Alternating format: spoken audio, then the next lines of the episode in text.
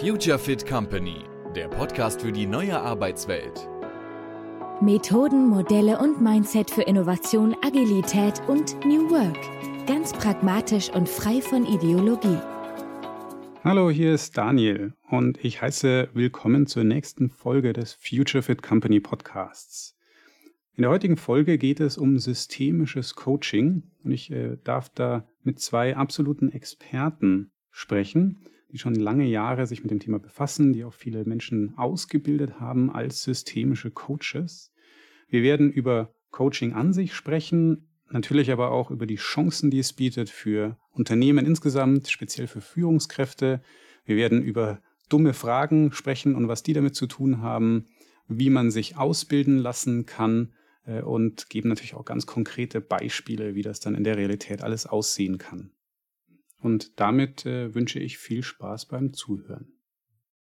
Heute darf ich äh, mit äh, zwei Interviewpartnern hier sprechen, äh, mit ähm, Gerhard und Brigitte von der Münchner Akademie für Business Coaching, wo ich selber auch eine Ausbildung äh, durf, äh, machen durfte. Vielleicht fangen wir mal damit an, dass ihr euch kurz vorstellt, also dass ihr kurz ein bisschen was zu eurer Person sagt. Dann wissen die Zuhörer und Zuhörerinnen, mit wem ich hier spreche. Und danach äh, können wir dann inhaltlich einsteigen. Magst du vielleicht anfangen, mhm. Brigitte? Gerne, gerne, Daniel. Also ich bin Brigitte Speicher. Ich bin einmal Ausbildungsleiterin bei der München Akademie für die Themen Einzelcoaching, aber auch für das Thema Teamcoaching. Kollegin von Gerhard seit, ich glaube, über 20 Jahren inzwischen. Ähm, bin selber auch als Coach natürlich ähm, am Markt mhm. unterwegs und begleite Unternehmen, begleite Einzelpersonen mit den Themen bessere Zusammenarbeit, miteinander wirken, ähm, in Workshops, in Trainings, aber eben auch immer wieder mit dem Thema Coaching. Mhm. Du hast auch bei uns schon mal einen Workshop begleitet. Genau, ich durfte euch im Unternehmen mal begleiten. Teamcoaching-Prozess, was, was, was sehr, sehr schön war. Ja. Was ich auch in guter Erinnerung habe. Ich hoffe, ihr auch. Ja, klar. Genau. Mhm. Und Gerhard? Mhm. Also ich bin der Gründer und der Leiter der Münchner Akademie für Business Coaching. Brigitte hat schon gesagt, wir arbeiten schon viel, haben schon vorher zusammengearbeitet. Und ja, neben den, neben jetzt der Coaching-Ausbildung, die auch schon mehrere Jahre jetzt stattfindet, äh, mache ich vor allen Dingen so Trainings auch im Bereich äh, Leadership, Führungstrainings. Mhm. Und ansonsten diese beiden Themen, Coaching und Führung, die wachsen bei mir auch immer mehr zusammen und das sind so die Dinge, mhm. um die ich mich kümmere. Mhm. Ihr habt es ja schon gesagt, Coaching, darum soll es ja auch gehen. Ähm, der Begriff wird ja teilweise auch äh, so ein bisschen inflationär verwendet oder halt sehr breit. Äh, wie würdet ihr denn Coaching definieren? Also vielleicht auch natürlich aus eurer Perspektive, aber ähm, vor allem auch systemisches Coaching. Okay, also mal ganz, ganz grob gesagt ist, ähm, wird häufig gesagt, Coaching ist die Kunst, jemanden anders erfolgreich zu machen. Ähm, da muss man aber natürlich nochmal genau hinschauen, weil wie du schon sagst, Coaching ist in, in, heutzutage in aller Munde. Jeder coacht jeden irgendwie. Mhm. Es gibt Hair-Coaches und Fitness-Coaches und Ernährungscoaches. Aber meistens ist damit gemeint, dass irgendjemand anderen Ratschläge gibt. Also mhm. sagt, was er, was er denn tun soll. Unsere Vorstellung von Coaching ist ähm, grundsätzlich anders, nämlich eher diese berühmte Hilfe zur Selbsthilfe. Also wie bringe ich jemanden dazu, wie kann ich jemanden dazu helfen, dass er oder sie seine eigenen Problemen, Probleme löst, äh, dass er selber über etwas nachdenkt, dass er selber einen Schritt weiterkommt. Hm. Das ist so ein bisschen die Idee von Coaching. Hm. Weil du es auch gesagt hast, Thera äh, äh, Hilfe zur Selbsthilfe, da gibt es natürlich auch eine gewisse Nähe dann auch zu therapeutischen Ansätzen, oder? Vom ja, äh, wobei therapeutische Ansätze, also auf der einen Seite unterscheidet sich von Coaching, von Therapie natürlich dadurch, dass wir im Coaching davon ausgehen, dass unser Klient äh, selber in der Lage ist, um sich selber zu kümmern, sich selber steuern kann, mhm. was häufig in der Therapie nicht der Fall ist. Äh, mhm. Ähm, in der Therapie braucht der Patient manchmal die Hand des Therapeuten, der ihm sagt, mach jetzt das, mach das. Mhm. Also Im Coaching sind es eher Angebote. Aber natürlich gibt es Überschneidungsbereiche mhm. und ähm, das verschwimmt heutzutage manchmal ein bisschen. Ja. Genau. Das geht auch so ein bisschen in Richtung, man, das, das weiß ich noch aus der Ausbildung, das Thema lösungsorientiertes Coaching, was ja auch euer, euer Ansatz eigentlich ist. Ne? Da haben wir mhm. viel in der Ausbildung auch drüber gesprochen. Mhm. Magst du vielleicht sagen, was das genau. bedeutet? Also wenn wir, äh, wenn wir mit einem Coaching starten oder wenn wir einen Klienten oder auch ein Team begleiten als Coach, dann gehen wir immer davon aus, dass wir nach vorne gerichtet arbeiten wollen. Mhm. Also wir schauen nicht stark aufs Problem. Das, wir haben einfach die Grundüberzeugung, dass wenn wir ein, ein Zielbild haben, wenn wir wissen, wie die Lösung aussehen kann, wenn unser Klient für sich verstanden hat, wie, wie es sein kann, wenn es gut ist, dass wir dann auch Aspekte finden können, wie er dorthin gelangen kann. Mhm. Also so diese Idee von, ich muss ein Problem bis ins letzte Detail verstanden haben, um dann zu wissen, wie ich es löse, das ist nicht die Idee, die wir teilen, sondern wir teilen die Idee von, ich muss wissen, wie es aussehen soll, wenn es gut ist und werde dort die Wege hinfinden. Mhm. Ja. Das heißt, weil du sagst, bis ins letzte Detail verstehen, das heißt, man braucht ein gewisses Verständnis des Problems, und wahrscheinlich gibt es aber zwei Perspektiven, nämlich der Coach oder die, die, die Coachin, ich weiß gar nicht, was dann der offizielle Begriff ist, und eben Klient. Ähm, wahrscheinlich ist es nochmal unterschiedlich, wer wie viel Verständnis für das Problem braucht. Mhm. Oder? Mhm. Wenn wir jetzt die Reihenform uns anschauen, weißt du, muss ich als Coach überhaupt nichts vom Problem verstehen. Mhm. Also eigentlich interessiert mich das Problem überhaupt nicht. Mit dem Wissen, dass aber mein Klient sehr wohl ein Gefühl braucht von, ich habe kapiert, wie schwierig seine Situation ist. Also insofern habe ich natürlich ähm, ein Interesse daran, äh, zu verstehen, wie der Klient seine Situation im Moment wahrnimmt, aber immer mit der Idee von, wie ist es dann, wenn es gut ist? Hm. Was könnte ihm jetzt helfen, einen Schritt weiterzukommen? Ähm, und hier vielleicht so dieses lösungsorientiert heißt für uns nicht, dass wir irgendwie problemphobisch agieren. Hm. Natürlich schauen wir auch immer wieder mal aufs Problem aber mit einer Brille von, was könnte an dem Problem interessant und hilfreich sein im Sinne der Lösung. Hm. Und dafür muss ich zuerst wissen, wie das Lösungsbild aussehen soll, wo soll es hingehen, hm. um dann die richtigen Bereiche vielleicht auch aus dem Problemkontext mal zu beleuchten. Hm. Also die, äh, wenn man das jetzt mal so vom, vom eher klassischen Problemlösungsansatz äh, her anschauen, dann ähm, neigen Menschen dazu, bei Problemen als erstes nach der Ursache zu fragen, wo kommt das Problem her, was ist die Ursache ja. und dahinter steckt häufig dann und wer ist schuld und so weiter. Und dieses, diese, dieser Fokus auf das Problem und seine Ursachen macht häufig das Problem eher noch größer, macht mhm. das Problem noch schwieriger. Vor allen Dingen dann, wenn unser Klient so das Gefühl hat, er kommt da jetzt allein nicht mehr raus, dann muss er das Problem natürlich auch größer machen, um sich zurecht, um es zu rechtfertigen, dass das Problem so groß ist, hm. dass es allein nicht schafft. Und wir schauen halt gar nicht so sehr, wo kommt das Problem her oder sowas. Wir nehmen es zur Kenntnis ja, ist da. Aber unsere Frage ist, wo willst du hin und wie kommst du dorthin? Mhm. Das ist die Zielorientierung, die Lösungsorientierung. Das, das ist spannend, weil das, es gibt teilweise auch Überschneidungen mit, mit der Art, wie wir ähm, sonst auch arbeiten, teilweise aber auch Unterschiede, da können wir vielleicht auch später nochmal drauf eingehen. Aber ich glaube, es, es könnte nochmal helfen, wenn wir vielleicht auch mal so ein paar Beispiele anschauen, also ähm, so im, im Sinne von, in welchen Situationen findet dann denn so ein Coaching statt? Wer, wer coacht wen und warum? In welchen, welchen Kontexten? Mhm. Ähm, vielleicht habt ihr da irgendwie irgendwas Griffiges parat oder einfach typische Beispiele, die ihr häufig auch immer wieder. Also ähm, ein Beispiel, das mir, das mir selber so ganz gut in Erinnerung geblieben ist. Ich hatte mal einen ähm, Klienten, der hatte Angst vor öffentlichen Präsentationen. Mhm. Jetzt hat er ähm, der war Führungskraft, der musste ein bisschen kleinere Präsentationen machen. Bloß je mehr er in der Hierarchie aufgestiegen sind, ist, gestiegen ist, desto größer wurden die Präsentationen. Mhm. Und er hatte immer Angst, also wirklich massive Angst, äh, bis hin, dass er nachts nicht schlafen konnte, dass er Angst vor Blackout hatte und so weiter.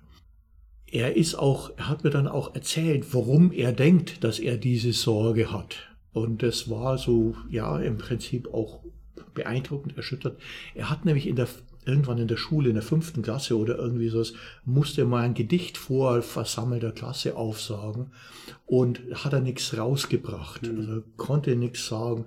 Und dann äh, wurde er von der Lehrerin total gehänselt und dann hat er die Hosen gemacht mhm. vor versammelter Klasse. Mhm. War also ein total traumatisches Erlebnis für ihn. So. Wenn man das jetzt so anschaut, die, das Wissen um die Ursache, hilft mir jetzt, also wenn das mal angenommen gesagt das ist die Ursache damals, dieses Erlebnis, dieses Wissen um die Ursache hilft mir jetzt nicht viel weiter zu sagen, mhm. und was machen wir jetzt? Was musst du denn tun, damit du sicher präsentieren kannst? Mhm. Natürlich ist es gut, eine Erklärung dafür zu haben. Aber die Frage ist, okay, du möchtest sicher auftreten, du möchtest nachts vorher schlafen. Und was kannst du denn jetzt tun, damit das besser wird? Also zum Beispiel dich gut vorbereiten, ähm, zum Beispiel vielleicht ausreichend schlafen, ähm, zum Beispiel ja vielleicht ein paar Stunden vorher auch gar nicht mehr an den Vortrag denken oder äh, was es auch immer für mhm. die Person ist. Die Ursache ist interessant, aber hilft eigentlich nicht für die Lösung. Mhm. Das heißt, es geht aber auch viel wirklich dann auch um psychologische Themen, also schon, die, halt auch, auch mit psychologischen Aspekten zumindest auch zusammenhängen. Aber hm, du hast ja gesagt, eben jetzt nicht wie, wie in, in, der Therapie, ihr geht davon aus, die Leute können das prinzipiell selber, Hilfe zur Selbsthilfe. Das heißt aber auch, das hattest du am Anfang äh, schon erwähnt, äh, dass der Coach eben keine konkreten Vorschläge eigentlich macht, oder? Oder er sagt eben nicht so, okay, in die und die Richtung geht's. Ähm, das ist, glaube ich, ganz interessant, weil auch, auch du, Gerhard, hattest auch erwähnt, ja, Führung ist ja häufig auch ein Thema, das dann damit reinkommt. Und dann heißt es ja auch immer so, ja, Führungskräfte müssen jetzt irgendwie Coaches sein. Wie geht das dann zusammen? Oder vielleicht auch die Frage, geht es überhaupt dann so zusammen, wie sich das viele vorstellen? Äh, einerseits, ich bin Führungskraft, andererseits soll ich eigentlich nicht konkret sagen, wie es läuft? Also das ist sicher ähm, ein, großer, ein großes Spannungsfeld, in dem sich unsere Führungskräfte heute bewegen.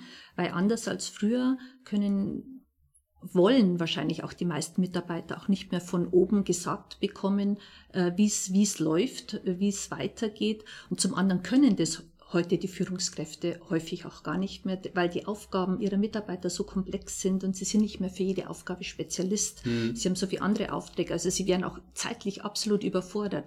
Also so ein, ein, ein Mittelweg zwischen ähm, ich, ich, muss meinen, ich muss meine Mitarbeiter trotzdem begleiten in dem Erfüllen ihrer Aufgaben, aber ihnen ihre Bereiche lassen, für die sie auch die Spezialisten sind. Ist unserer Meinung nach sehr wohl eine Art Coaching. Und trotzdem mhm. unterscheidet sich es natürlich absolut von dem Coaching, wenn ich als externer Coach den Mitarbeiter begleiten, mhm. begleiten würde. Weil denn die Frage ist, inwieweit hat die Führungskraft wirklich die Freiheit, ähm, dem anderen in seinen Rahmen selbst Entscheidungen, äh, Strategien entwickeln zu lassen. Inwieweit bin ich involviert? Bin mhm. anschließend derjenige, der es mittragen muss? Bin anschließend derjenige, der es womöglich verkaufen muss, der, der mit mhm. dieser Entscheidung dann auch umgehen Weil. Führungskräfte auch Stakeholder sind eigentlich dann. In den Themen, die bei ihren mhm. Mitarbeitern mhm. angesetzt sind. Und trotzdem gibt es immer wieder Themen und Bereiche und eine besondere Art und Weise, wie ich meine Mitarbeiter führen kann. Und das kann sehr wohl eine Coaching-Haltung sein. Mhm. Eine Haltung von, ich weiß, dass du dass es kannst und ich stehe dir jetzt als Sparingspartner zur Verfügung, aber mhm. du hast den Bereich, in dem du frei entscheiden darfst, in dem ich einfach auch nur, ich nenne es jetzt mal dumme Fragen stelle, äh, mit der Idee von dir zu helfen, dass du selber für dich die richtige Strategie entwickelst, für dich den richtigen Weg findest und nicht den Weg nimmst, der aus meiner Sicht der richtige Weg, mhm. wäre. So aus sehr traditioneller Führungssicht, also sehr altgebackene Führungssicht, ist ja so, der Chef sagt, wie es geht und der Mitarbeiter macht's. Hm. Ja, du bist hier zum Arbeiten und nicht zum Denken. So, Zitat, das ich selber mal gehört habe. Hm. So. Und äh, das, wie Brigitte sagt, das funktioniert halt heutzutage nicht mehr. Häufig sind ja die äh, Mitarbeiter viel kompetenter an der Stelle mit irgendwas, als der Chef jetzt, jetzt selber ist. Der, der kennt diese Zusammenhänge vielleicht gar nicht so. Äh, und trotzdem wird der Vorgesetzte nicht Coach sein können, wie wir jetzt zum Beispiel Business Coaches sind.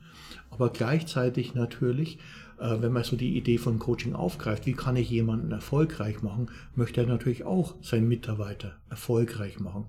Und das müssen nicht immer psychologische Probleme sein, sondern es kann ja durchaus sein, zum Beispiel die Frage, ja, ich habe jetzt hier einen schwierigen Kunden oder ich habe ein schwieriges Gespräch oder eine schwierige Präsentation. Wie mache ich das jetzt? Wie gehe ich damit um? Ähm, und anstatt zu sagen, ja, das musst du einfach jetzt so machen oder so mache ich und ich rate dir, mach dasselbe, hm.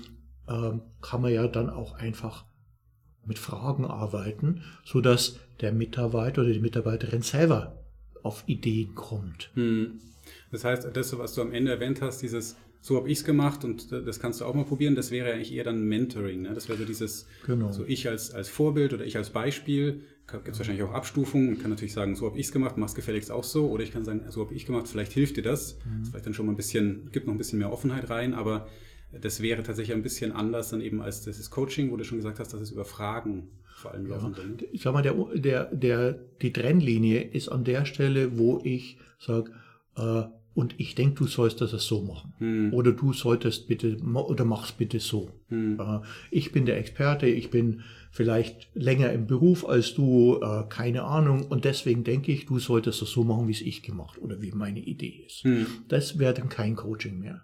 Diese Idee einfach mal reinzubringen, ja, so könnte man es auch machen. Das ist durchaus durch Coaching noch gedeckt. Hm. hm.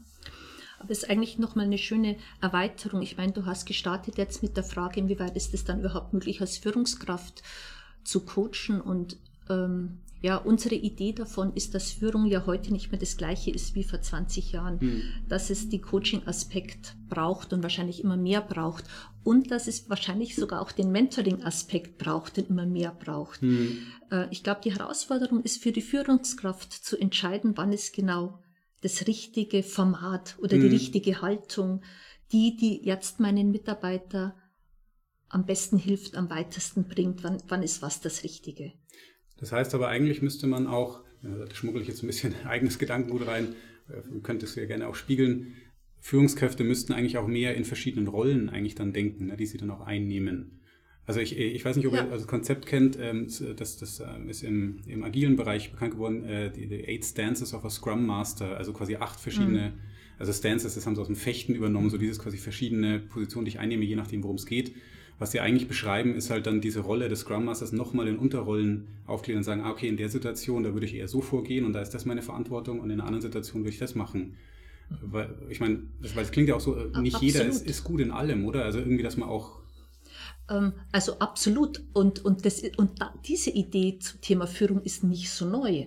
Also dass wir die, das Modell der situativen Führung haben, dass ich also abhängig jetzt auch vielleicht vom Reifegrad meiner Mitarbeiter anders agieren muss. Mhm. Das ist, ist, ja, ist, ja, ist ja kein neues Modell, mhm. ähm, dass einfach dieser Bereich Coaching ein größerer wird hat viel mit, mit wie sich Unternehmen entwickeln zu tun, wie, wie sich Arbeit heute entwickelt zu tun, mhm. wie sich auch unsere Mitarbeiter entwickeln, mit denen wir zu tun haben, zu tun. Und ähm, auf alle Fälle, es braucht verschiedene Fähigkeiten als Führungskraft und Coaching ist sicher eine ganz wichtige dabei. Mhm. Wenn, ähm, wenn man mal diese verschiedenen Rollen tatsächlich aufgreift, dann ist natürlich die Führungskraft hat auf der einen Seite wirklich häufig die Rolle des Experten. Also derjenige, der besser, der was besser weiß, der länger in der Firma ist, der, der auch vielleicht mehr Informationen hat und so weiter. Und auf der anderen Seite aber eher derjenige kann auch sein, der dem anderen unterstützt. Wir haben so eine Unterscheidung, äh, die Frage, wie kann ich jemandem helfen, wie kann ich jemanden unterstützen, zwischen Fixing und Serving. Also Fixing ist, ich gebe Ratschläge, ich sage, mach so. Das ist immer der Fall, wenn ich zum Arzt gehe, wenn ich zum Rechtsanwalt gehe, ich lege ihm ein Problem auf den Tisch und der sagt mir dann, was ich machen soll. So, äh, Im Coaching ist es eher so wie helf, wie, wie stelle ich Fragen, äh, so dass mein Gegenüber anfängt darüber nachzudenken. Also mhm. Fragen, die er oder sie sich vielleicht vorher noch gar nicht gestellt haben und auf die Art und Weise ähm, neue Ideen generieren. Das Spannende dabei ist, das äh, hattest du gehört am Anfang ja auch, oder nicht nur, ihr habt ihr beide erwähnt, und das ist ja ähm, auch eine der großen Überschneidungen mit unserer Arbeitsweise, auch diese Haltung der, der Neutralität, eben also nicht, nicht keine Vorgaben machen. Ähm, mein Eindruck ist, dass da ja auch sehr viel ähm, Potenzial drinsteckt, wenn man die Möglichkeit hat. Ich, ich sehe das selber, wenn wir halt als Externe reinkommen, eben die Fähigkeit, auch dumme Fragen zu stellen, die dann aber häufig auch irgendwelche Sachen aufdecken. Also ich, ich habe das häufig erlebt als, als Workshop-Moderator, ja, dass ich halt dann, dann irgendwie die, die Experten sprechen über irgendwas, werfen irgendwelche Begriffe in den Raum, irgendwelche Abkürzungen und dann frage ich halt einfach nach, ja, was heißt denn das da eigentlich? Ihr spricht da die ganze Zeit von. Und dann sagen, ja, ja, das, das ist bei uns ganz üblich, das heißt und das. Und dann sagt irgendwann anders so, ach echt? Nee, das ist doch irgendwie ganz anders. Und keiner hat sich jemals getraut, das zu hinterfragen, aber wir kommen natürlich als komplett fremd, also auch extern natürlich rein, aber wir, wir haben natürlich auch die Erlaubnis, dann eben Fragen zu stellen, ohne dass wir uns die Blöße geben. Niemand erwartet von uns, dass wir eben die Experten sind. Das ist ja eigentlich auch eine, eine also das gibt eigentlich auch wieder Möglichkeiten, die man sonst gar nicht hat. Heißt das aber dann, äh, ist dann, wenn, wenn man sagt, naja, Führungskräfte sind eben trotzdem auch die Experten, heißt das vielleicht, dass man vielleicht auch verschiedene Personen auch in verschiedenen Führungsrollen dann zum Beispiel bräuchte? Also welche, die auch mehr in dieses Richtung Coaching, Mentoring gehen, Leute, die in, in andere Richtungen gehen? Ich glaube, natürlich hat es was mit der Situation zu tun, wie Brigitte schon gesagt hat. Natürlich hat es auch was mit dem Reifegrad der Person zu tun, auch mit dem Reifegrad des Unternehmens. Mhm. Je nachdem, in welchem Unternehmen du bist, wird es andere Führungskräfte geben. Und trotzdem glaube ich, dass äh, Führungskraft verschiedene Rollen haben muss und die Kunst ist es ein bisschen zwischen den Rollen zu wechseln. Mhm. Also an welcher Stelle ist denn von mir jetzt im Augenblick eine Entscheidung gefragt? An welcher Stelle ist von mir ein Ratschlag gefragt? Und an welcher Stelle ist vielleicht ein Coaching gefragt? Mhm. Ähm, Im Prinzip sind diese Rollen durchaus gleichwertig, gleichberechtigt. Die Schwierigkeit, die wir so erleben, äh, wenn ähm, Führungskräfte Coaching lernen wollen, sollen. Äh, dass sie es halt nicht gewohnt sind. Mhm. Äh, sie sind halt gewohnt, Lösungen zu liefern, beziehungsweise ziehen auch ihr, ja, ihr Selbstverständnis, ihre Autorität, ihre, ihr Ego daraus, dass sie was besser wissen als andere. Sich hinstellen und, wie du gerade so schön gesagt hast, dumme Fragen zu stellen oder auch mal zu sagen, nee, weiß ich jetzt auch nicht, lass uns doch mal gemeinsam drüber nachdenken. Mhm das widerspricht dem Selbstverständnis einer eher traditionellen Führungskraft. Ja. Und deswegen macht es, ist es nicht ganz so einfach. Ja, ich, hatte, ich hatte so ein bisschen in Richtung gedacht, weil das ist im, zum Beispiel im Projektgeschäft ja durchaus üblich, auch Teamleitung und Projektleitung zu trennen. Mhm. Also das ist, und das, das Interessante ist, in, in der Projektarbeit passiert es häufig einfach aus funktionalen Gründen, weil die merken, hey, eine Person kann das eh nicht alles abdecken, ist vielleicht auch einfach nicht gut in all diesen Dingen. Und ich denke mir, vielleicht kann man das ja auch tatsächlich auf andere Bereiche übertragen. Und da vielleicht wäre auch sowas mhm. wie Coaching da eine, eine Chance. Mhm. Vielleicht der, der die Erfahrung hat, der hat ja auch was Wertvolles mitzugeben, mhm. aber vielleicht halt dann tut er sich halt super schwer mit dieser Coaching-Rolle. Ja, ich meine, ein Stück weit haben Unternehmen das ja schon übersetzt, indem sie das, so ein Mentorenprinzip eingeführt ja. haben. Also ich habe eine Führungskraft, aber ich suche mir im Unternehmen einen eigenen Mentor. Mhm. Und zu meinem Mentor bringe ich andere Themen als zu meiner Führungskraft. Und ja. dann habe ich die Möglichkeit, ein Stück weit ähm, das, äh, das für mich so zu erfüllen. Mhm. Oder Unternehmen, die Coaches haben, mit denen ich, mit denen ich eben mit, mit bestimmten Themen dorthin gehe und mit Themen, die meine Führungskraft direkt betreffen, wo es vielleicht auch um Entscheidungen geht, ja. ich zu meiner Führungskraft gehe. Ja. Also es gibt sicher Themen, wo äh, Unternehmen, wo das ein Stück weit getrennt wurde. Trotzdem äh, bleibt die Herausforderung, bei der Führungskraft, wie anders sie heute mit den Mitarbeitern umgehen mhm. muss, als wie noch wie noch vor 20 Jahren. Ja. Und du hast es ja vorhin schon angesprochen, auch im Bereich Scrum zum Beispiel, die verschiedene Rollen. Und ja, es ist ein Scrum Master, aber der soll acht verschiedene Rollen. Mhm. Und die Kunst ist es eben zu sagen, wann ist das eine und wann ist das andere. Ja. Und die Flexibilität zwischen den verschiedenen Rollen zu wechseln, äh, hängt natürlich davon ab, dass ich alle Rollen kann. Mhm. Also wenn ich sozusagen nur traditionelle Führung kann, wenn ich nur Ansage kann, wenn ich nur sage, äh, ich weiß besser als du, weil ich bin ja hier schließlich der Chef, dann tue ich mal sehr schwer mit Coaching. Ja. Dann, dann, dann geht Coaching nicht. Dann erleben wir eben so manchmal so Versuche, wie kann ich jetzt Fragetechnik dazu benutzen, den anderen dazu zu bringen, dass er mit meiner Lösung rausgeht. Ja. Ja, das funktioniert aber nicht wirklich. Ja, das, das hatten wir auch schon als Herausforderung in Innovationsworkshops. Wir sagen, ja, schön wäre es, wenn am Ende dann das bei rauskäme, weil das haben wir uns schon überlegt. Was aber natürlich überhaupt nicht Sinn und Zweck der ganzen äh, Veranstaltung eigentlich ist. Ja. Und weißt du, wenn du ansprichst, dieses, du darfst neugierig sein, ähm, dann ist es genau natürlich etwas, was wir mitbringen, äh, was wir dürfen, wo wir praktisch die Erlaubnis haben, dumme Fragen zu stellen, nachzufragen. Und in gewisser Weise erfüllen wir damit eine, ja im Prinzip ein, ein Bedürfnis oder so, dieses aus dem Ich weiß rauszukommen, ich weiß es nicht, ich frage mal nach. Und insoweit, insofern das äh, Führungskräfte durchaus können, müssen es halt lernen mhm. und müssen es mit ihrem Selbstverständnis übereinbringen, können sie auch coachen. Coaches im Sinne von, ich bin jetzt der Coach meines Mitarbeiters, der mit allen seinen Themen zu mir kommen kann, wird er nie sein. Mhm. Weil, wie du schon sagst, er ist Stakeholder, ja, mhm. ich sehe Stakeholder. Und insofern gibt es manche Themen, die möchte ich mit meinem Chef einfach nicht besprechen. Mhm. Und bei daher, das eigentlich wirklich ein spannender Gedanke ist, was, was du, Brigitte, eingeworfen hast, das habe ich nämlich auch bei, bei anderen äh, Teilnehmern der Ausbildung, die also auch in irgendwelchen mhm. klassischen Führungsrollen eben unterwegs waren, äh, habe ich das auch gesehen, dass die halt dann über Kreuz coachen, also nicht unbedingt die eigenen Mitarbeiter, sondern halt auch Mitarbeiter aus anderen Bereichen des Unternehmens, weil die dann eben als Coaches zur Verfügung stehen und da sind sie halt, sind sie nicht so stark als Stakeholder genau. eingebunden. Genau. Also sobald ich keine Karten im Spiel habe ja. und wirklich keine Karten im Spiel habe, kann ich sicher auch im Unternehmen ein guter Coach äh, für, für diesen Klienten oder für diesen Mitarbeiter sein. Ja. Das, das ist nämlich, eine, da ist natürlich eine Riesenparallele auch zu, zu dem auch wieder, was wir machen mit auch Innovationsmoderation zum Beispiel, also Innovationsworkshops gestalten, weil da auch diese Neutralität notwendig ist und was halt dann Unternehmen eben auch machen ist, also für, man kann halt nicht, man kann halt nicht einen Workshop moderieren zu einem Thema, wo man selber der primäre Stakeholder ist, weil sonst ist es so, ich gebe, ich weiß eigentlich schon, was das Thema ist oder das Problem, ich habe auch schon eine Lösung im Kopf, ich muss nur noch die Leute dahin bringen, dann macht keiner mit weil die sich ja dann denken, so brauchst du uns ja nicht für, dann mach's halt selber. Aber sobald ich das natürlich zu anderen Themen mache, kann man das ja im Unternehmen wieder auch ähm, sehr schön gestalten. Und dann hat man eben die, die Chance, auch diese, diese Neutralität auch zu nutzen. Mhm. Also die Neutralität zu nutzen und noch ein Stück weiter, es wirklich nicht zu wissen. Ja. Also diese Idee von, von, von des Nichtwissens wirklich, wirklich nachfragen zu dürfen, Dinge zu hinterfragen, Dinge auch nochmal zu entschleunigen, nochmal zu sagen, Moment, Moment, das verstehe ich jetzt nicht. Sie hatten eben gesagt so, und wenn Sie mir das jetzt erzählen, das bringe ich noch nicht zusammen. Erklären Sie mir das genauer. Also diese ganzen ja. Fragen, die einfach nur entstehen können, weil ich nicht Teil des Systems bin. Mhm.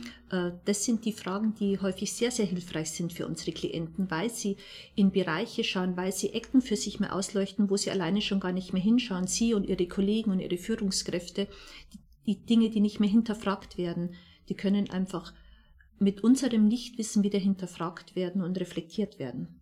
Was mir selber auffällt, ist immer auch, also ich bin ja selber dann auch vielleicht eben nicht in dieser klassischen systemischen Coaching-Rolle so oft. Ich habe jetzt die Ausbildung gemacht, aber bei uns ist es eben mehr dieses, also vielleicht auch Coaching, aber dann in einem anderen Kontext, eben eher aus dem agilen Umfeld, sonst in dieser Moderationsrolle. Ich merke aber, was, was durchaus psychologisch gar nicht so einfach ist, dass man in dieser Rolle dann auch sehr viel Unsicherheit erstmal aushalten muss.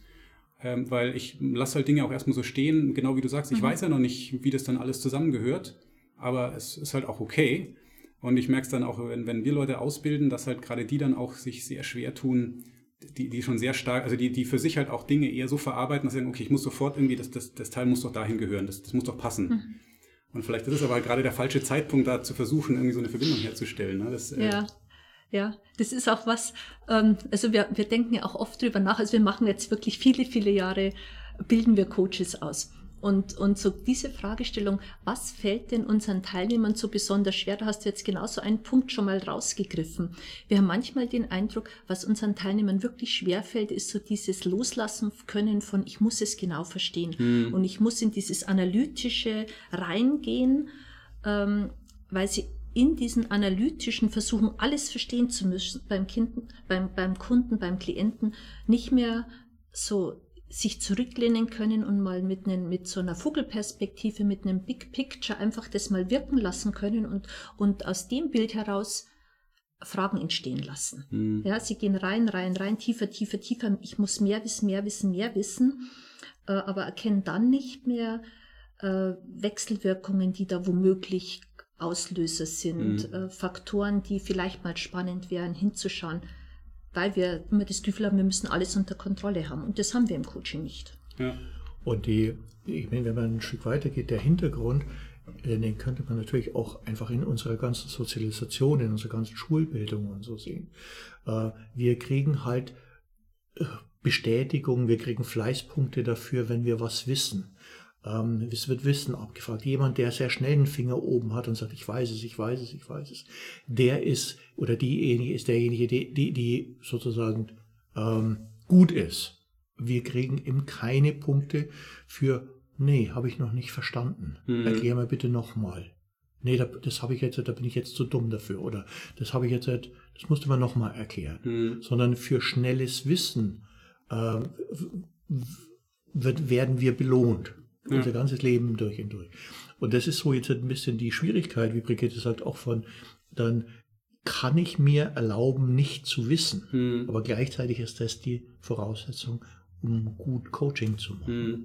Wir bilden halt Fachexperten aus. Ne? Das ist, mhm. also da, da äh, mhm. ich weiß nicht, ob euch das was sagt, das Konzept ähm, ähm, von ähm, der heißt auch äh, Snowden, das ist nicht der, der Whistleblower, sondern mit. Äh, Genau. Ich finde es so witzig, weil der erste mit, der, mit dem Namen assoziiert man erstmal was anderes. Der spricht ja auch dann davon, die Experten sind ja vor allem im Bereich der komplizierten mhm. Probleme unterwegs, die zwar eben kompliziert sind, wo man aber halt mit genug Analyse, mit genug Verständnis schon noch irgendwie alles zusammenbringt. Ähm, die Herausforderung kommt dann, wenn es komplex wird, also wenn die Zusammenhänge sich selbst verändern und eben nicht mehr so alles absehbar ist. Das heißt, egal wie sehr ich es durchdenke, ich, ich kann nicht irgendwie alles für mich aufskizzieren. Vielleicht ist das dann wirklich auch eine Unzulänglichkeit, ne, auch im, im, Bildungssystem, das immer noch auf dieser Idee basiert. Wir brauchen Fachexperten. Ja. Und, und ähm, meine, man könnte so ein bisschen weitergehen und könnte sagen, Coaching ist im Prinzip eine Lösungsmethode, ein Lösungsansatz für komplexe Herausforderungen. Mhm. Äh, was Coaches eigentlich schon immer machen, sie gehen mit komplexen Herausforderungen um. Zwischenmenschlichen Herausforderungen sind eigentlich immer komplex. Äh, bloß es beschränkt sich nicht darauf, auch komplexe äh, Herausforderungen im, im, im eher ähm, sozialen Bereich, im, im, technischen Bereich, äh, kriegst du halt auch nicht gelöst, indem dass du das Problem analysierst, das heißt zerlegst und dann Ursache-Wirkung-Zusammenhänge findest, sondern du musst mehrere Menschen unter einen Hut kriegen, mhm. du musst mehrere äh, Perspektiven einnehmen und man muss sich sozusagen Fragen stellen. Ja. Ähm, man da, das, das hattest du am Anfang, er ja auch gesagt, dieses Thema, oder äh, auch da wieder, ich habe es beide erwähnt, ähm, einmal dieses, ähm, klar, ich, ich weiß, ich kenne die Lösung ja noch nicht, ich bin erstmal noch offen, ich gehe auch gar nicht so tief ins Problem rein, weil ich, ich habe das auch schon während der Ausbildung bei euch, habe ich das auch immer versucht, mit dem zusammenzubringen, was wir jetzt eben machen. Wir arbeiten auch viel mit Kreativprozessen und diese Idee von, von Workshop-Moderation ist ja auch, dass die Leute die Lösung selber entwickeln und eben nicht wir die vorgeben, weil wir haben, in den meisten Fällen haben wir sie auch nicht, weil wir das Thema am Anfang noch gar nicht kennen. Mhm. Also wir bereiten das natürlich dann vor, aber wir sind halt fachfremd in den allermeisten Fällen. Und wir wissen tatsächlich nicht, was man dann irgendwie großartig machen soll. Ähm, wo ich aber einen graduellen Unterschied sehe, das ist ganz spannend, ist tatsächlich auch bei diesem Umgang mit, äh, das hattest du am Anfang erwähnt, im Geld, dieses, wenn man so stark ins Problem reingeht, dass es halt dann auch manchmal so erdrückend wirkt, also so, dass es immer größer wird, weil wir halt bei so technischen Herausforderungen dann schon teilweise recht tief ins, ins Thema einsteigen, in die Problematik, weil, ähm, und vielleicht könnt ihr da auch noch gleich mal drauf eingehen, weil ja Coaching auch stark diese Idee von in kleinen Schritten denken, also kleine Schritte der Verbesserung, ja, der, wo man irgendwie auch möglichst schnell hinkommt, was halt bei, zum Beispiel bei einem kompletten Redesign einer Technologie häufig nicht ausreicht, sondern da muss man irgendwie quasi von Null an neu anfangen. Trotzdem gibt es da immer noch eine gewisse Überschneidung auch zum, zum Coaching-Ansatz. Nur dass, äh, da habe ich den Eindruck, dass ich dann manchmal in dieser Coaching- oder Moderationsrolle diese Unsicherheit äh, für den Kunden aushalte. Da ich sage, ja, wir steigen jetzt tiefer ins Problem ein und irgendwann haben wir das Gefühl, uns steht das Wasser bis zum Hals, aber keine Sorge, das wird, wird sich alles lösen. Nur ich habe natürlich währenddessen auch das Gefühl, wo ich mir denke, boah, mal schauen, was das wird. Und ich vertraue einfach nur darauf, ich habe es halt schon 50 Mal oder 100 Mal gemacht und ich weiß, dass es dann wieder funktionieren wird. Aber ich nehme dann quasi, ich versuche dann dem Klienten so ein bisschen die, diese Last abzunehmen.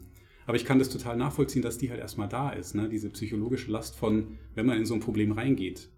Wie, aber wie dieses, ich finde diesen, diesen, gerade in diesen, auch bei den Beispielen, die ihr erwähnt habt, finde ich das total spannend, diesen Ansatz der kleinen Lösungsschritte. Äh, vielleicht äh, könnt ihr dazu noch mal ein bisschen was sagen, weil ich glaube, das ähm, kennen viele erstmal nicht. Naja, im Prinzip, wenn du jetzt äh, auf die Lösung komplexer Probleme schaust, welche Methoden finden da Anwendung. Da hast du zum Beispiel agile Methoden. Agile Methoden zeichnen sich dadurch aus, dass sie eher in kleinen iterativen Schritten mhm. eine Lösung finden und nicht, wir suchen jetzt die, die Lösung für alles, sondern wir machen äh, vielleicht ein Minimal Viable Product und gehen dann weiter. Ja. Und im Prinzip ist Coaching nichts anderes. Äh, wir, wir suchen kleine Lösungen, kleine Verbesserungen, kleiner Schritt in die erwünschte Zukunft, wie Brigitte gesagt hat, dieses Ziel, Orientierung und gehen dann einen kleinen Schritt dorthin und schauen dann, okay, und was muss der nächste Schritt sein? Mhm. Also dieser, dieses dieses agile Vorgehen, wir nennen es halt nicht agil, aber im Prinzip ist es genau dasselbe. Kleine Schritte, ähm, wenn was funktioniert, mach mehr davon. Wenn es nicht funktioniert, machen wir was anderes. Mhm. So die Idee. Also lieber mal ausprobieren. Genau, lieber mal ausprobieren und äh, als warten und große Pläne machen und äh, überlegen, was muss ich denn alles tun, damit das Ganze mhm. gelöst ist. Und dieses, dieses stellvertretend ist natürlich auch sowas. Klar, wir, du sagst, du bist stellvertretend für den Klienten. Ähm, bist du auch neugierig? Bist du auch, äh, äh erlaubst du ihm auch mal zu sagen, ich weiß die Lösung noch nicht und mhm. so weiter.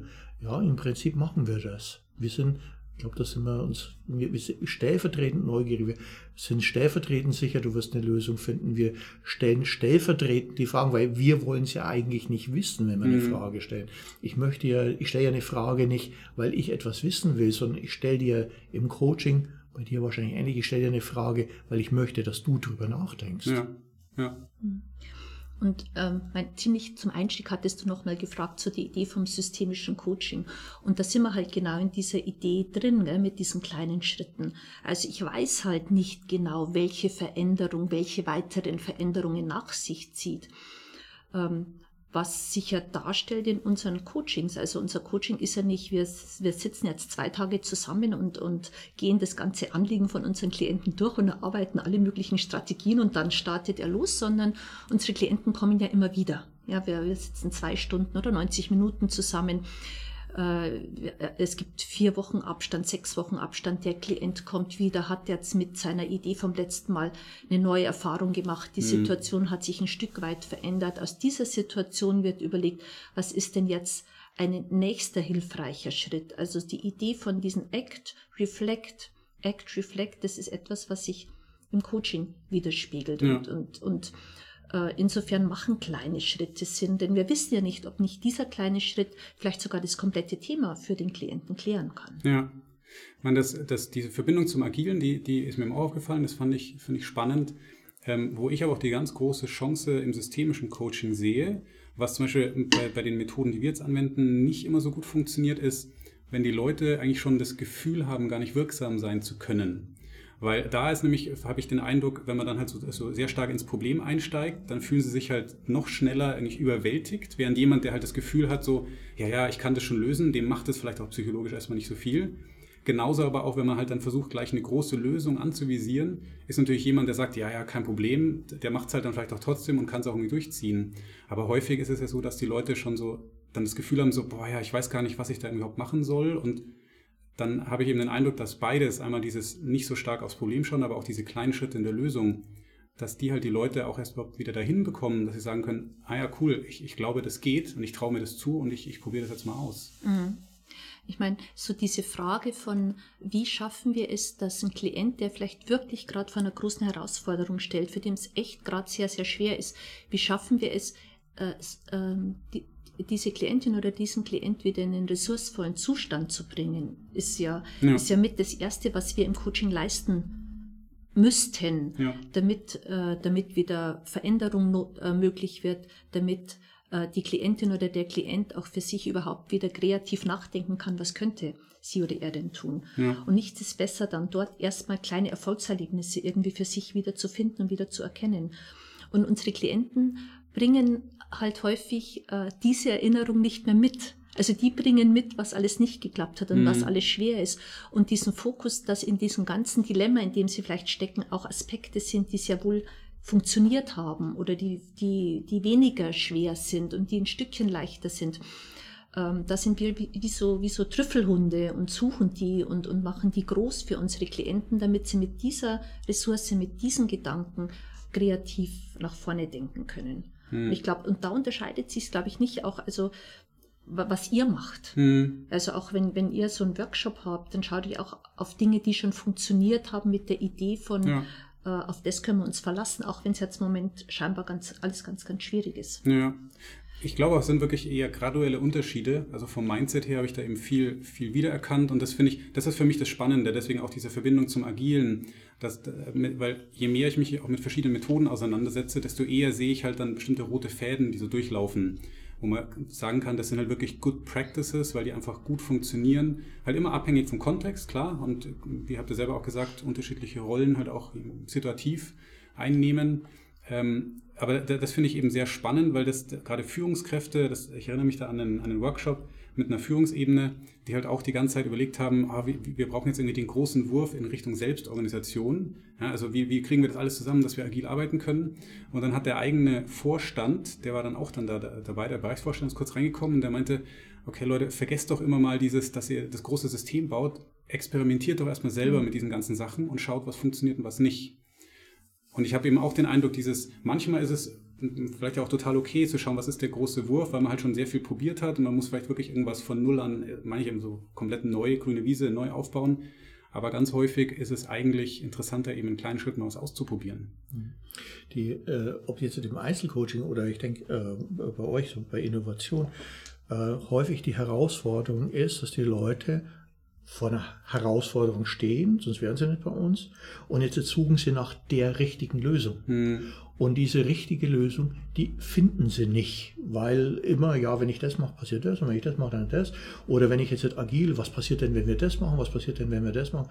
Und das behindert Menschen. Die Suche nach der richtigen Lösung. Hm. Die richtige Lösung gibt es aber im Komplexen nicht. Und was wir eben anbieten, ist so diese Freiheit in kleinen Schritten, in kleinen Schritten, in kleinen iterativen Schritten, die dann langsam zu einer Verbesserung führen. Und das ist so, was halt dann auch im Führungskontext häufig der Fall ist. Ja, aber es muss doch eine richtige Lösung geben. Naja. Es wäre halt schön, weil, also ich glaube, dann, da erhoffen sich halt dann auch wieder viele diese Sicherheit. Man sagt, okay, damit haben wir alle Probleme gelöst was es aber halt so nicht gibt, weil natürlich auch jede Lösung vielleicht dann wieder auch neue Hürden irgendwo mit aufbaut, die man dann halt auch wieder neu angehen muss. Ähm, und ähm, ich glaube, ja, es ist immer so diese Sehnsucht nach, nach der Auflösung aller Probleme, ne, die aber. Ja, und die dürfen unsere Klienten ja auch mitbringen. Ja, also ja.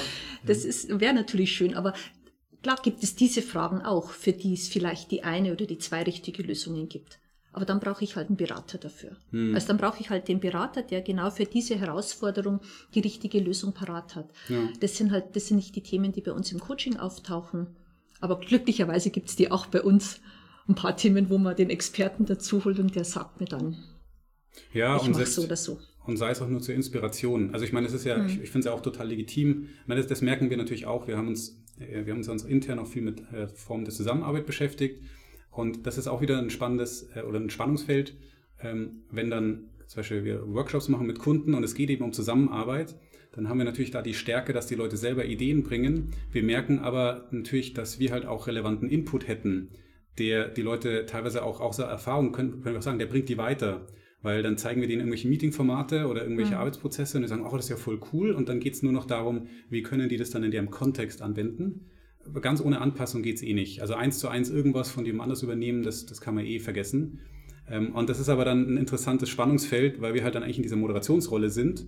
Und das ist dann gar nicht so einfach, diesen Wechsel hinzukriegen, so, okay, wir würden gerne mal kurz was vorstellen, mhm. also Input geben, aber wir wollen euch halt den Prozess nicht wegnehmen, weil es ja eigentlich eure, eure Lösungsfindung ist. Mhm. Da hatten wir aber auch im, im, ja. in der Ausbildung auch ein paar Mal drüber Klar. gesprochen. Ne, Klar. So ein Thema begegnet uns natürlich auch. Unser Klient beschreibt uns eine Situation, eine Herausforderung, ein Thema und wir fragen uns die ganze Zeit, hm, eigentlich könnte das so machen, warum macht er das eigentlich nicht? Ja. Und jetzt kann ich ihn da ewig hincoachen. Nehmen wir mal so Beispiel, ähm, wir hatten mal eine Klientin, die war bei uns in der Prüfung, kann sich erinnern, wir hatten mal eine Prüfungsklientin bei uns. Da ging es eigentlich darum, wo man von außen zugehört hat, da haben wir, boah, die müsste eigentlich nur mal irgendwie ein Modell haben, wie man wie man dem Chef mal eine kritische Rückmeldung geben kann. Und dafür hat, hat, hat sie kein Modell gehabt. Und natürlich haben wir auch solche Dinge, wo wir sagen, Mensch, wir geben mal eine Idee rein, einen Input rein, wir, wir geben mal Wissen weiter, was wir haben, was unser Klient jetzt vielleicht nicht hat, hm. aber wir bieten es an.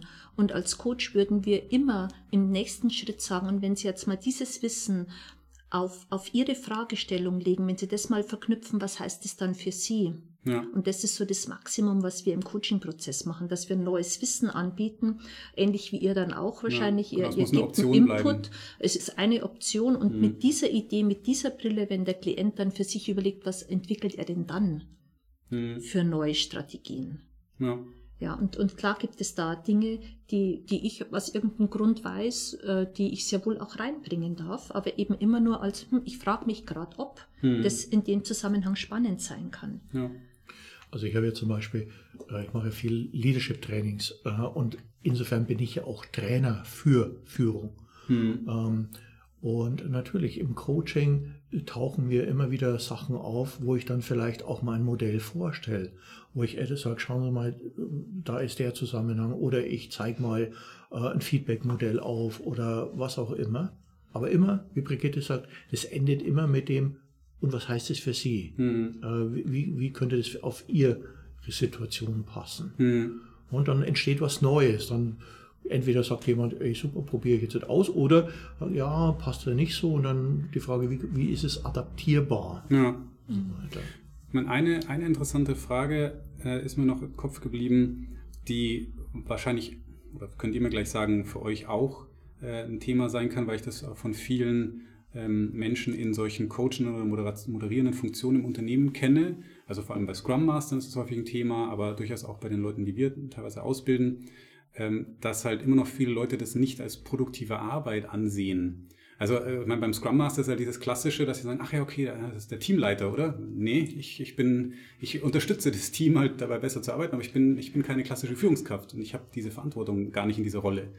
Und ähm, kennt ihr das auch, dass die Leute dann sagen, ja, okay, irgendwie Coaching ist nett, aber es ist ja eigentlich, also vor allem, wenn, wenn jemand das halt dann intern wirklich auch anbietet für andere, oder hat sich das eigentlich schon Naja, wir erleben es häufig dann an der Stelle, wenn dann Leute in der, aus der Coaching-Ausbildung mal ja, Geld dafür haben wollen. Ja. Und sagen, ich mache ja eigentlich nichts, ne? ich höre ja eigentlich nur zu und stelle ein paar dumme Fragen Ja.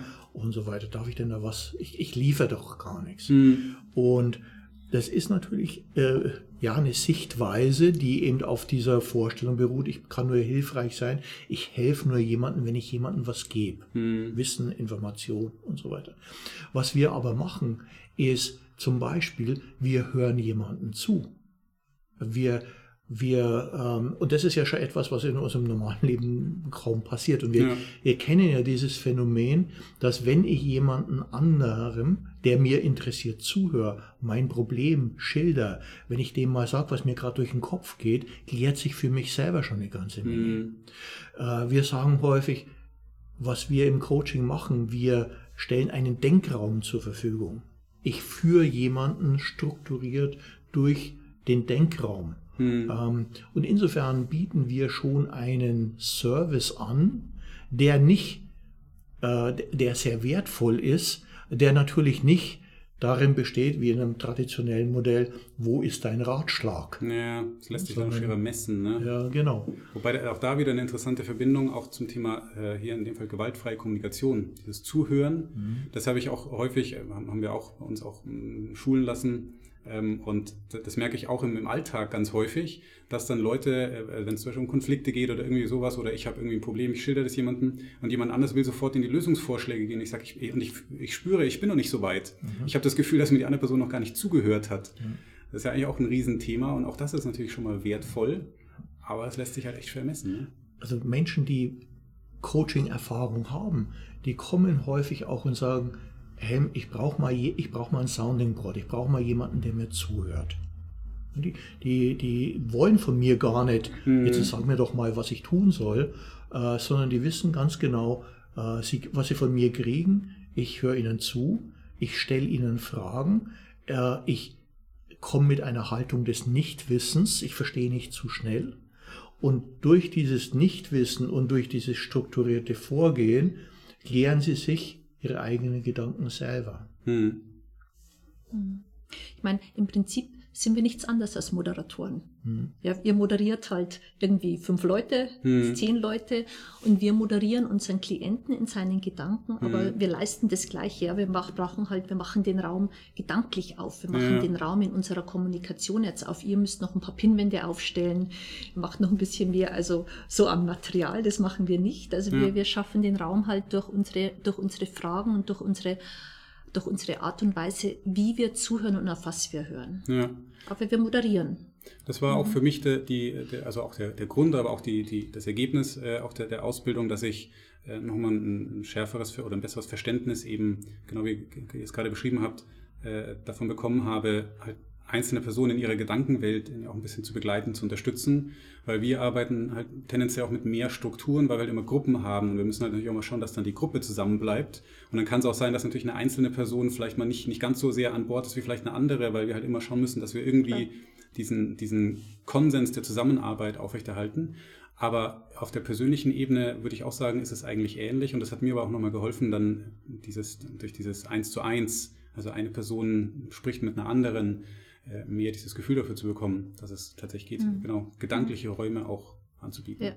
Und, und ich glaube, das ist etwas, was, ähm, also jeder, der bei uns die Ausbildung gemacht hat, äh, oder, oder auch eine andere Coaching-Ausbildung, dass der wahrscheinlich mit dieser Haltung jetzt jeden Tag anders mit jedem umgeht. Ja. Also das ist jetzt nicht, es ist nicht, für uns ist es weniger eine Technik, etwas, was jetzt zu lernen ist, was nur in unserem Coachingraum stattfindet, sondern Coaching ist für uns eine Haltung, wie wir, wie wir auf unsere Umwelt zugehen und das ist komplett was anderes. Ja. Also mit dieser Idee von, boah, ich, ich, ich denke, da ist, da, da bin ich neugierig, wie diese Wechselwirkungen passiert. Ich möchte Dinge besser verstehen. Ich möchte, ich möchte äh, dir wirklich auch zuhören. Also all diese Dinge, die, die spürt man in der Kommunikation, ob, ob jemand, also wie jemand diese Haltung auch weiterträgt. Ja.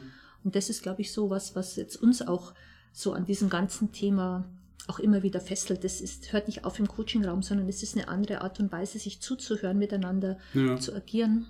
Vielleicht auch die große Chance für die einzelne Person, weil das ist ja auch wie immer wieder ein Thema Klar, jeder denkt sich wahrscheinlich, oh, wer, wer das, äh, also vor allem Leute, die sich für solche ähm, Vorgehensweisen, für solche Methoden, für solche Denkweisen, auch oder eben Mindsets auch interessieren, wäre das nicht fantastisch, wenn mein Unternehmen da schon wirklich extrem modern wäre und irgendwie auch eine Governance hätte, die auch Coaching aktiv einbaut und so weiter. Aber selbst wenn dem nicht so ist, kann man halt für sich persönlich, glaube ich, schon sehr viel rausziehen. Einfach aus der Beschäftigung mit systemischem Coaching.